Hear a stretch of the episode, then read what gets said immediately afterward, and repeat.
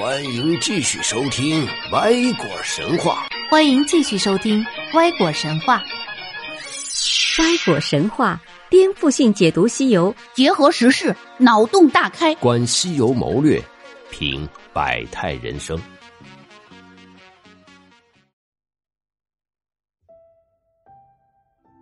哪吒这个人物啊，咱们前边好几期节目都讲到了，在《西游记》和《封神演义》里面，他的设定都是托塔天王李靖生了三胎。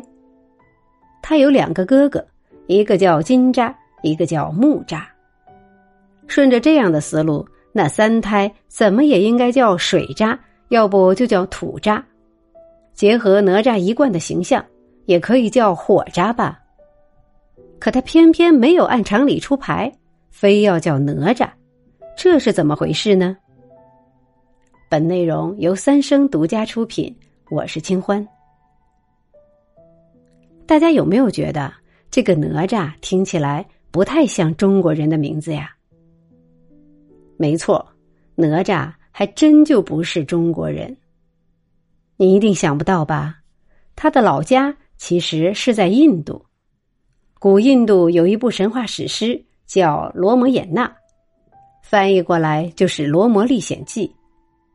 它的成熟时间大致就是中国的春秋战国时期。《罗摩衍那》里面有一个夜叉，名叫哪吒巨伐罗，外形是个小孩但威力强大，嫉恶如仇，这就是哪吒最初的原型。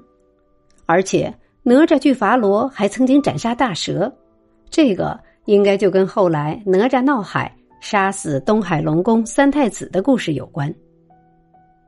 哪吒去伐罗后来被佛家借用，变成佛家的守护神，在佛经里面给他的人设呀是北方毗沙门天王的太子。毗沙门天王是四大天王之一，又被翻译成多闻天王。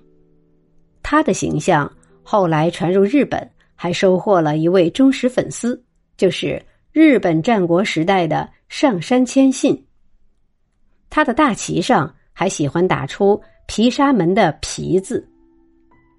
毗沙门天王的形象一般是左手托着宝床，后来在本土化过程中就变成了中国人更熟悉的宝塔，于是就有了托塔天王。所以。在佛经里面，托塔天王和哪吒就是父子关系。毗沙门天王也有三个儿子，头胎叫君扎利明王，简称就是君扎，这在中国神魔小说里面逐渐演变成了金扎。二胎叫波罗提木叉，简称就是木叉，于是演变成了木扎。《西游记》里面说，木扎。既是托塔天王的儿子，又是观音菩萨的弟子，法号叫慧岸。这个其实也是有来历的。唐代有位高僧，恰好也叫木叉，他的师兄叫慧岸，他们的师傅名叫僧伽大师。这位大师因为修行特别高深，在当时被视为观音菩萨的化身。于是。在《西游记》里面，他的两个弟子慧岸和木叉就合二为一了，变成了观音菩萨的弟子。不过，不管是金吒还是木吒，故事都没有哪吒来的多。可能是因为哪吒的性格设定就是性如烈火吧，这样偏执的人注定会故事比较多。佛经里面记载的哪吒。就已经是三头六臂的形象了，还有就是他和父亲发生矛盾的故事。而且佛经里边的哪吒做过一件事儿，叫做吸肉还父，剔骨还母，就是把自己的肉割下来还给父亲，把骨头剔出来还给母亲，那个场面啊，简直是惨不忍睹。但是。这个情节其实是有佛学含义的，一个是要斩断和父母之间的亲情羁绊，第二个呢是摆脱肉体对精神的束缚。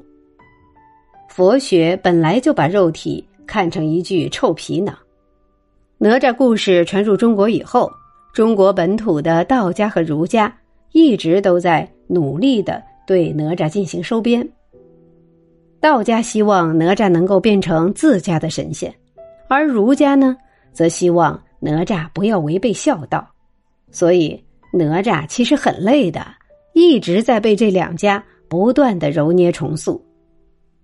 在明朝永乐年间，有一部神话集，叫做。三教源流搜神大全，书里面说，哪吒本是玉皇驾下大罗仙，玉帝即封为三十六元第一总领使，天帅元领袖，永镇天门也。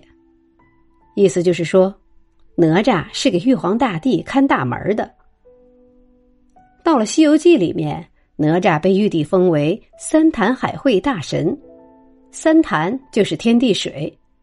这个在道家叫三坛界，用今天的话讲就是海陆空。海会就是众神的聚会，因为众神德行四海，所以叫海会。三坛海会大神就是可以定期调遣海陆空众神的大元帅。到了《封神演义》里面，那改动可就大了去了。首先是哪吒的名字被强行解释了。说他出生的时候，左手一个“挪”字，右手一个“扎”字，“哪”和“挪”谐音，“挪”就是驱魔仪式，“扎”同叱咤的“咤”就是震慑的意思，连到一块儿呢，哪吒就是驱散和震慑妖魔的意思。然后作者还给哪吒找了个道家的师傅，就是太乙真人。看来咱们的作者为了让哪吒融入中国文化。也是煞费苦心呀，而且《封神演义》还增加了龙王上门威逼李靖的情节，这样哪吒自杀的目的就是不要连累父母，又合上了儒家的孝道。所以，我们今天看到的哪吒，其实是一个外来人物不断被进行价值重塑的结果。最后啊，还要给大家提个醒哈。哪吒的故事也说明，生三胎要谨慎，因为指不定给你生出个什么惊喜来呢。开个玩笑哈，千万别当真。好了，咱们下期精彩继续。